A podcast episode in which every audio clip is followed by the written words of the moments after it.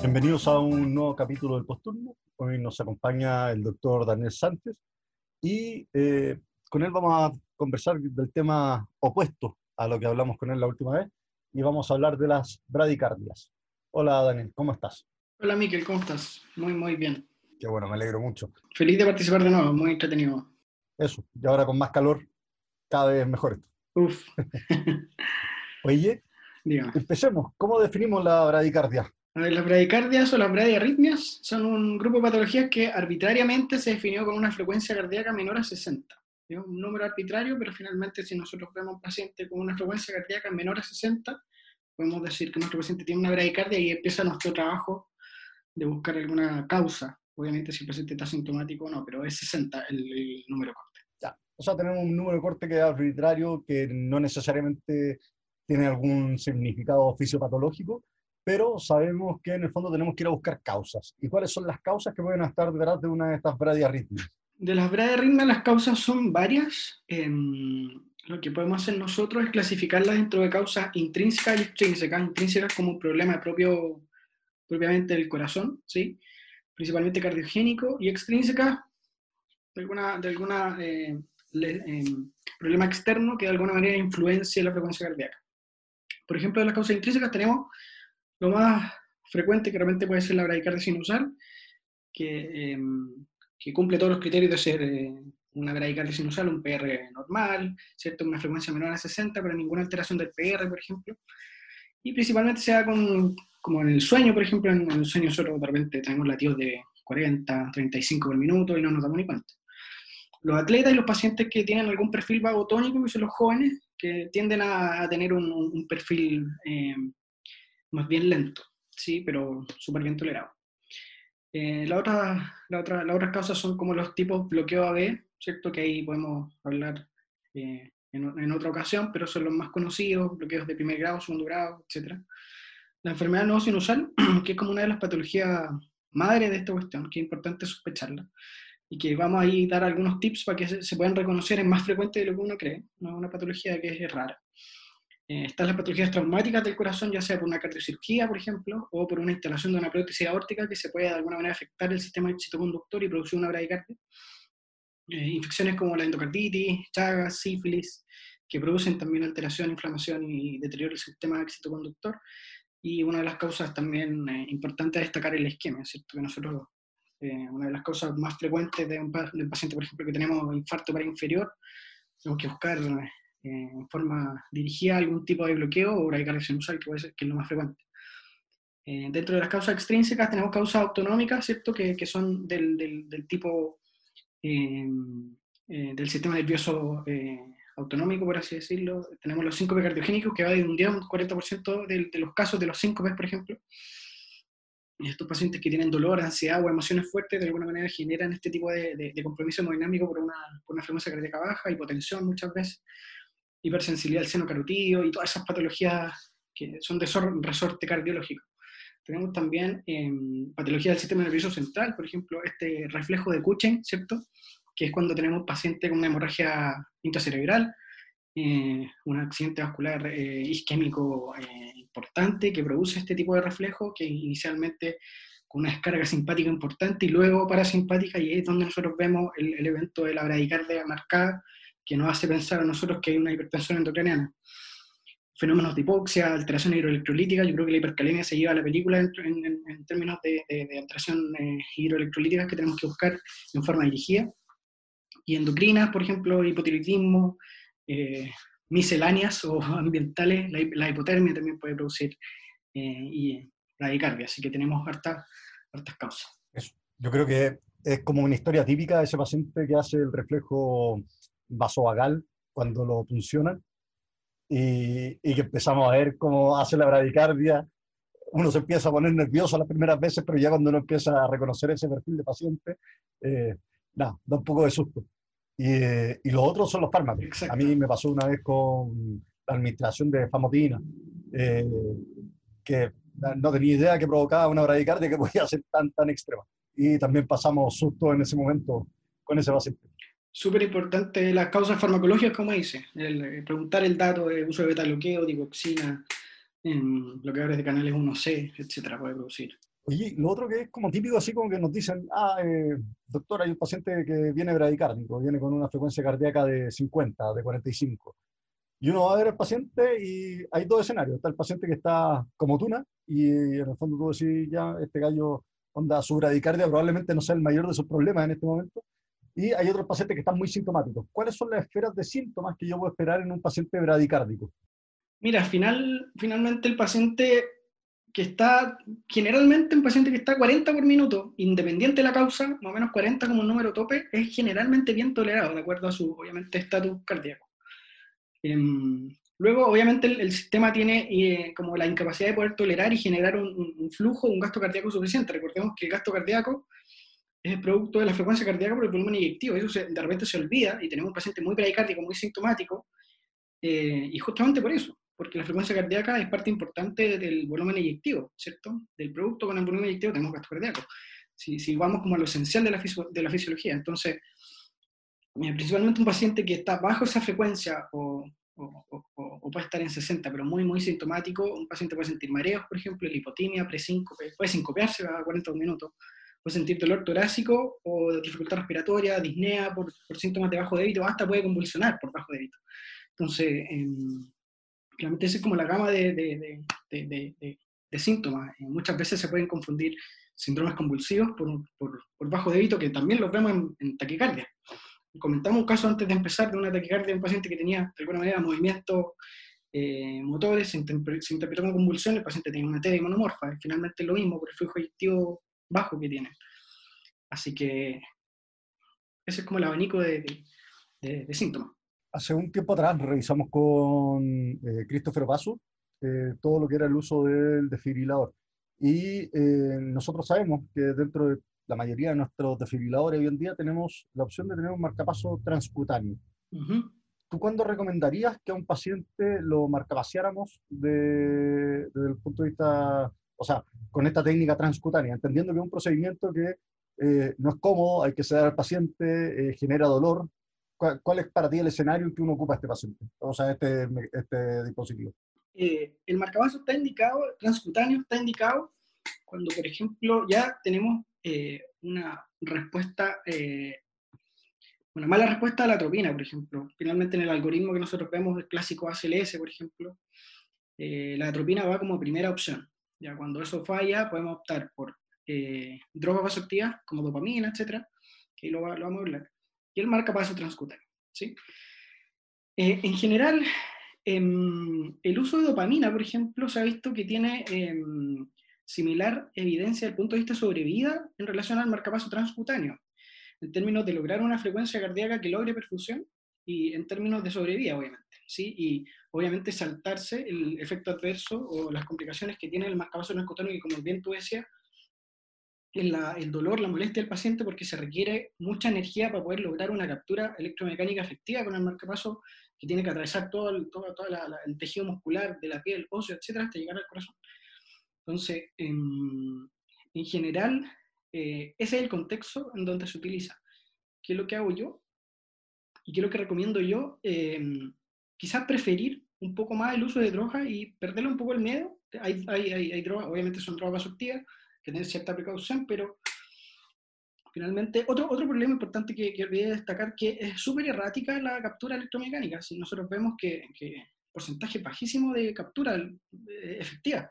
Entonces, finalmente, y son caros, además. Entonces, em, creo yo que una alternativa súper viable y que realmente se olvida por, temor de desconocer la droga es usar dopamina, usar epinefrina, por ejemplo, una dosis bajita y tratar de aumentar ¿cierto? el cronotropismo y sacarlo de la frecuencia cardíaca que le produce bajo débito, más allá de utilizar una alternativa que es molesta para el paciente y que de alguna manera si el paciente eh, tiene mucho, mucho vello en el pecho, está sudoroso, obviamente por esta sintomatología eh, eh, diaforética o está, inestable, obviamente un paciente la, captura no, no, la va a tener nunca. Además que se ocupa energía alta. Generalmente uno trata de, de setear entre 40 y 80 miliamperes para poder lograr hacerlo. ¿sí? que a ese nivel ya empieza a molestar y empieza a oler y el paciente eh, eh, lo, lo, pasa mal. Entonces, y justamente otra, otra, otra cosa y otro problema que se desencadena de acuerdo a eso es usar analgesia. Muchas veces ocupamos, no sé, o alguna otra cosa para que el paciente lo pueda tolerar. Son drogas que tienen algún efecto hemodinámico que nosotros queremos cuidar, finalmente. Entonces, eh, en general, em, personalmente, si tenemos drogas, yo preferiría usar drogas antes del marcapaso transcutáneo, ¿sí? por todas las complicaciones que tiene y la captura errática, la analgesia que hay que ocupar, etc. Yo preferiría ocupar dopamina que, que, se ha visto y la evidencia eh, eh, no, no, ha demostrado que de alguna manera tiene un rol bien comparable, finalmente. O sea, marcapaso transcutáneo sería como tu opción de rescate en caso de no contar con nada o, Exacto. o, o qué sé yo, que te digan que tienen que ir a la farmacia a buscar la dopamina y tenéis que marcar pasearlo por mientras. Claro. Esa, esas cosas así como en una hora más tenemos la dopamina. De, ningún, de ninguna manera desecharlo. Obviamente existe como alternativa, pero tiene todos estos bemoles que es importante eh, eh, destacar. Eh, sin embargo, prefiero yo priorizar, y mi, consejo sería priorizar el uso de drogas por el marcapaso transcutáneo ¿ya? Ahora, si no tenemos ninguna otra cosa y tenemos marcapaso, intentarlo. O sea, no hay, otra, no hay otra alternativa. Tenemos un paciente que está inestable, hay que hacer cosas. Oye, y el marcapaso transvenoso ahora, que ese ya es más, es más complejo, más sofisticado, y por lo mismo también implica tomar decisiones que son un poquito más concienzudas en el, en el sentido, por ejemplo, de ocupar un recurso que es muy escaso. Por ejemplo, en el Sotro hay que pedírselo a los cardiólogos, y, y, por lo general hay una, dos cajas que están disponibles, y significa a lo mejor quitarle un marcapaso a uno para ponérselo a otro. Entonces, ¿cuándo tú recomiendas ocupar el, el marcapaso transvenoso, el transitorio? Mira, en, general la, la evidencia eh, dice que hay que ocuparlo cuando las drogas fallan y cuando el, el marcapaso transcutáneo falla. Que como que dentro del algoritmo sale buscar un especialista, etcétera, que ahí de repente entramos nosotros, el cardiólogo, etcétera. Pero para nosotros, los urgenciólogos, yo pienso que este es un procedimiento que nosotros como, como, como personal formado, como especialistas, tenemos que saber hacer.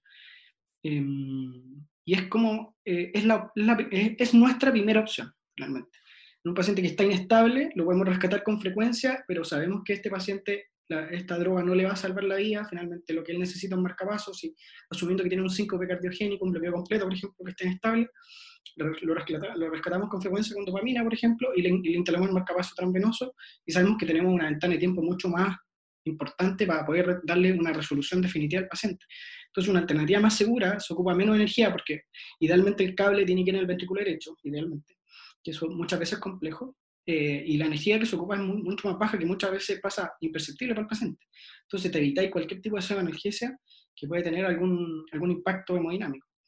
Eh, el, el seteo del marcapaso también es, un poco más, uno, claro, el concepto de entrenamiento se, se empieza se empieza a ser un poco más amigable, pero debiese ser en la urgencia y como consejo un seteo sincrónico, ¿cierto? Que el marcapaso solamente trabaje a como nosotros queramos y que no sense ningún tipo de actividad cardíaca intrínseca y que no se inhiba. ¿Cuál es el riesgo de eso? El riesgo es rarísimo y generar un R sobre T, finalmente, que el, el, marcapaso justamente caiga el impulso y la captura del marcapaso caiga en una T de un ritmo nativo del, del paciente. eso es rarísimo, rarísimo. En general, la urgencia casi, casi nunca no, ha pasado, a mí personalmente no me ha pasado y es muy raro. Obviamente existen complicaciones, ¿cierto? Complicaciones importantes, que si uno es muy agresivo puede existir perforación cardíaca, taponamiento, etc. Entonces, eh, debiese, ser, debiese ser instalado por personal entrenado en general para nosotros, el urgenciólogo, en el contexto de una bradicardia inestable de origen cardiogénico, debiese ser una de las primeras opciones a barajar después de lograr estabilizarlo con droga. Eso es lo que más o menos hacemos y quizás debiera debiese ser una recomendación eh, usarlo como, como, primera opción. Y ya hemos hablado harto, ya anticipado harto el tema del uso de los vasoactivos eh, y el efecto cronótropo que pueden tener en el fondo. ¿Cuáles son los vasoactivos que tenemos disponibles? ¿Cómo los podemos usar? ¿Y qué, qué consejos nos das al respecto? Mira, dentro de los fármacos, eh, la primera, sale en todos lados, la reina, que es la atropina finalmente. Eh, esa es como la primera opción y sabemos nosotros que en bloqueos de alto grado y en ciertas patologías, por ejemplo, paciente trasplantado no va a tener ningún efecto, ¿sí? porque está, ese paciente completamente está, su sistema eh, intrínseco está denervado, entonces él no va a tener ningún efecto, pero esa es la primera opción, frente a un paciente que probablemente tenga un complejo angosto, que nosotros sospechemos que quizás tenga alguna, algún ritmo nodal de escape, ¿cierto? que no sea un bloqueo complejo, un bloqueo de alto grado, probablemente tenga algún, algún, algún rol. Eh, y luego están las drogas que comúnmente usamos, la dopamina es la que más se nombra, la que generalmente tiene un poquito más de estudio, ¿cierto? Se ocupa de 2 a 20 gamma kilo minuto, oye, uno la titula en día, habitualmente uno ya tiene, tiene un efecto deseado, ¿cierto? Eh, insisto, tiene el mismo beneficio en términos de, mortalidad, ¿cierto? Eh, que el uso del marcapaso transcutáneo, ¿sí? Entonces es una alternativa segura, en verdad. luego tenemos la, adrenalina, ¿cierto? de dosis de 2 a 10 gamma minuto y podemos ocupar hasta el isopretenerol también, que también es un simpático mimético que nos ayuda a, manejar el, el, en, agudo la frecuencia. Entonces, eh, estos últimos dos, ¿cierto? La epinefrina y el, iso, el, el isopretenerol están, menos estudiados, pero, pero más o menos el espectro de drogas que nos puede servir y que habitualmente hay en, adrenalina y en todos lados. Entonces, en teoría podríamos, podríamos, podríamos jugar. Entonces, finalmente tu recomendación es paciente que viene con una bradicardia inestable, tratar de rescatarlo con los vasoactivos y, e ir al tiro a la instalación de un marcapaso transvenoso. Y en caso de que por alguna razón no tengamos acceso a nada de esto, el ocupar el marcapaso transcutáneo entendiendo los riesgos y las incomodidades que tiene y lo ineficiente que puede llegar a ser. Exacto. O sea, finalmente una alternativa que podamos usar pero es importante reconocer y marcar los bemoles que tiene, que es uno, no es una alternativa que es fácil de implementar. O sea, la experiencia que he tenido yo, por ejemplo, no me ha capturado ninguno. Y es así de ilusorio. Entonces, eh, he visto hartos casos, hartos casos de bradicardia inestable. Entonces, ahí uno opta por lo, por lo sano, por lo que generalmente uno eh, ha tenido mayor entrenamiento que hacer el, el, el procedimiento de ponerle un marcapaso tan venoso. Las pocas veces que lo he visto, el transcutáneo ha sido más que nada en contexto de traslado.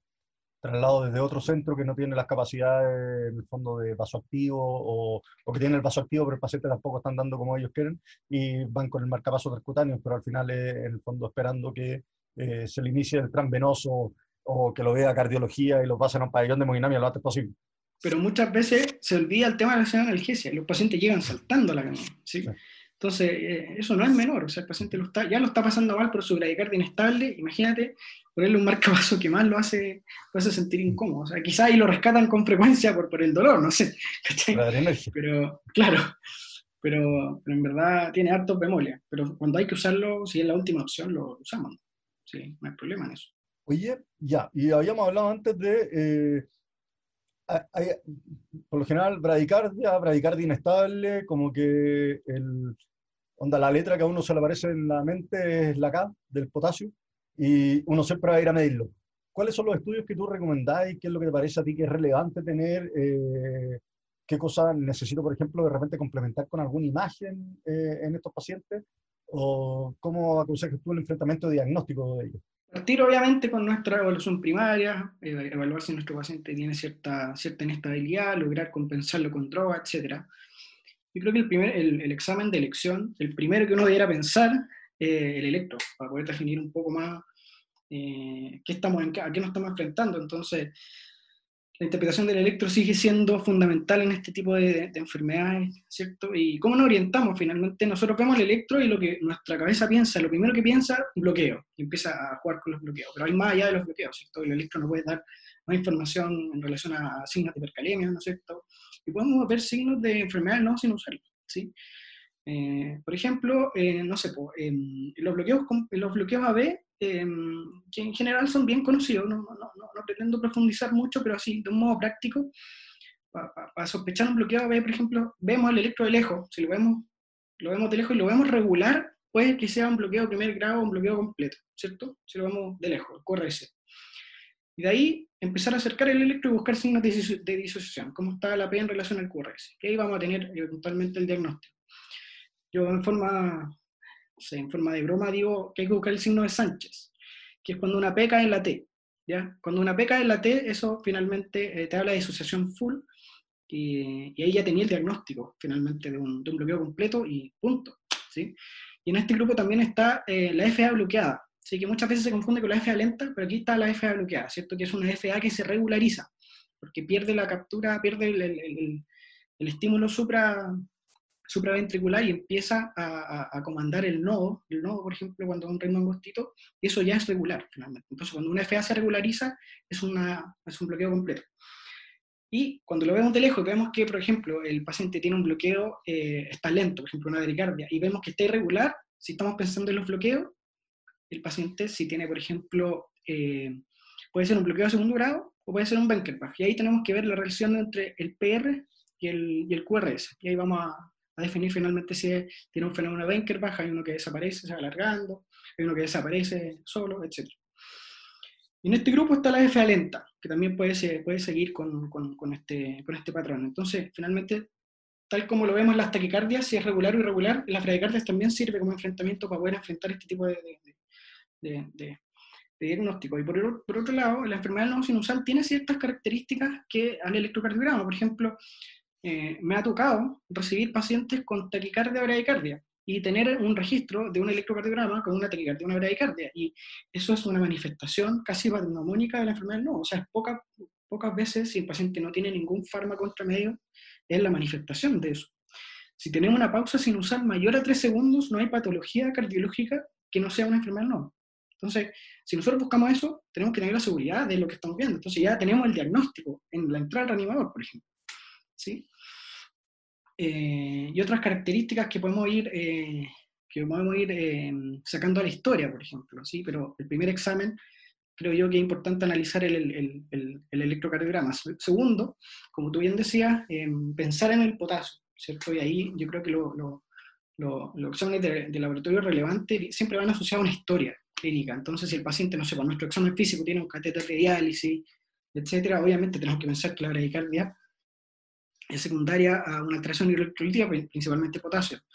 Em, si sospechamos que el paciente, no pues, tiene una historia isquémica, ¿cierto? Los biomarcadores van a jugar un rol, ¿cierto? O si empezamos a buscar y los pacientes usan digoxina, podemos buscar niveles de digoxina, paciente con patología sugerente de que tenga alguna patología endocrinológica, por ejemplo, un hipotiroidismo, con bradicardia, con sueño, aumento de peso, etcétera, estas, cosas del examen físico también que importan, eh, también pueden tener un rol, ¿sí? Desde el punto de vista del, del examen de imagen, el setting yo creo que tiene más utilidad el paciente que usa marcapaso. El paciente que usa marcapaso y está bradicárdico, algo pasa. ¿sí? Obviamente tiene que tener alguna disfunción, ya sea de batería, de captura, etcétera. Podemos hablar de marcapaso en otra oportunidad, pero ahí lo que uno va, va, va, a enfrentar finalmente en el examen de, de, imágenes, ver la indemnidad de los cables, ¿cierto? Ver si hay alguno linkeado, alguno que está fuera de la, de la caja, etc. Y eh, obviamente, de acuerdo a la historia, eh, podemos sospechar que nuestra bradicardia no es la causa, sino la consecuencia de un, de un evento extrínseco, ¿cierto? Entonces, paciente con mucho compromiso de conciencia anisocórico y bradicárdico, obviamente ese paciente va a pedir un escáner de cerebro eh, y no necesariamente nos podemos quedar mirando la bradicardia sinusal todo el rato en el electro. Tenemos que asumir, ¿cierto?, que esta bradicardia obviamente acompaña a un paciente y obviamente una historia concordante para poder pedirle una imagen más adecuada. hay, hay, de repente bradicardias que se generan como un, un, efecto reflejo de una patología intraabdominal, por ejemplo. Un paciente que tiene eh, irritación peritoneal, se genera un reflejo que genera una bradicardia. Y me tocó, me tocó, por ejemplo, un caso, un, un paciente que eh, hacía eh, eventos, tenía un marcapaso y un resincro. Un marcapaso, tenía un marcapaso y un DAI, perdón. Y el paciente hacía eventos sincopales, eventos sincopales. Y tenía una bradicardia brutal en relación a, finalmente el cuadro era una apendicita aguda, ¿cierto? Tenía una apendicita aguda, hacía bradicardia, el marcapaso empezaba a funcionar, pero el paciente se sincopiaba. Y recuperaba conciencia con la activación del marcapaso por la bradicardia. Y finalmente tenía una, una apendicitis aguda. Entonces, muchas veces eh, nos enfocamos mucho en buscar una causa eh, cardiogénica, ¿cierto?, de nuestra bradicardia, pero hay que pensar un poco fuera de la caja, ¿cierto? Y, y puede ser una consecuencia de, alguna patología extra, ¿sí? No olvidar que los sangrados del retroperitoneo producen bradicardia. También dan bradicardia. Súper, sí. Súper bien. Oye, y ya de todos estos pacientes, ¿a quiénes hospitalizas para evaluación por cardiología? Sacando que no es una hipertensión intracraniana, que no le está sangrando el retroperitoneo, que no tiene una apendicitis, de estos pacientes que ya son más cardiogénicos. ¿A quiénes va a dejar hospitalizados sí o sí para la evaluación por cardiología? En general, eh, la mayoría de las, de las, causas de las bradiarritmias que son de origen cardiogénico sintomáticos que consultan por, por, su bradicardia sintomática, habitualmente tienen algo, y esos pacientes deben hospitalizarse. Em, obviamente, pacientes que requieran droga vasoactiva, instalación de un marcapaso transvenoso, esos pacientes van a ir a unidades más críticas. Sin embargo, pacientes que están con algún bloqueo tranquilo o con alguna bradicardia, eh, con una enfermedad sinusal que haya sido un hallazgo, por ejemplo, que no hayan consultado finalmente por un gran compromiso de conciencia, pero sí, por ejemplo, con un síncope requiere una unidad monitorizada y también eventualmente tendrían que ir a una unidad eh, como un intermedio, por ejemplo. Pero habitualmente pacientes en donde llegan a tu reanimador y tú haces algún tipo de, de, de evento para poder rescatarlos de frecuencia, esos pacientes sí o sí se quedan hospitalizados. Los pacientes que, que de alguna manera uno piensa en dar de alta son poco el setting. En general, esto es una patología o la bradiarritmia en general de origen cardiogénico son una enfermedad que debiese quedarse hospitalizada en la mayoría de los casos. Eh, los pacientes que uno piensa en, dar, en dar de alta o en una consulta ambulatoria son finalmente los pacientes que están bradicárdicos pero por hallazgo, finalmente, y son derivados porque fueron al consultorio a tomarse examen y lo mandaron porque tenía una frecuencia cardíaca de 40 y lo que tiene es un bloqueo de primer grado. Y tú miras para atrás y no tienen sintomatología de bajo débito, ninguna cuestión, y esos pacientes tú los puedes dar de alta, pero en una consulta precoz al cardiólogo en forma ambulatoria. Eh, o pacientes que tienen, no sé, pues, eh, una bradicardia sinusal no explicada, por ejemplo, o que usan, no sé, pues los mandan portar en 50 por minuto y que usan carvedilol en dosis alta, ahí tú tenías una causa bien, bien sugerente, ahí quizás tú podías ajustarle, bajarle un poco la dosis y que consulte en un tiempo más en, en forma ambulatoria. Eh, pero finalmente eso no es el setting, el setting de los pacientes que llegan a tu urgencia como por un hallazgo, más que por una bradicardia sintomática, habitualmente los que están sintomáticos por su frecuencia se debiesen hospitalizar todos en unidad monitorizada. Perfecto. Rayo para la suma, bradicardia con síntomas de bajo gasto, se queda. Y el paciente que es por hallazgo y que no ha tenido nunca historia de síntomas por bajo débito, uno podría manejarlos de manera ambulatoria. Pensando en este paciente que uno lo quiere mandar para la casa eh, con, porque en, el fondo está asintomático, y, pero igual encontraste una bradicardia cómo uno puede adelantar el estudio ambulatorio, qué cosas del manejo ambulatorio uno puede hacer para ayudar al paciente a la hora de llegar a, cardiología. O sea, si pensamos, por ejemplo, que un paciente tiene, no sé, un, un bloqueo AB que entra y sale, por ejemplo, que no siempre está en bloqueo de primer grado, que de repente van a, pueden avanzar, ¿cierto? Si, sospechamos ese tipo de, de, de, enfermedad, nosotros podemos pedir un holter, por ejemplo, y mandarlo al cardiólogo, obviamente descartando eh, con una historia sugerente de síntomas de bajo gasto. Em, si el paciente tiene una historia, por ejemplo, de, de, que es muy vagal, ¿cierto? muy neurocardiogénico, podemos optar por pedirle un tilt test y descartamos como ese componente y adelantamos de alguna manera el estudio que se puede hacer en forma ambulatoria. Me parece que esos dos exámenes son como los de más utilidad que pueden tener en un primer enfrentamiento de, un paciente que se puede ir de forma ambulatoria donde el cardiólogo. Excelente. ¿Algunas conclusiones que nos quieras dejar con respecto a este tema?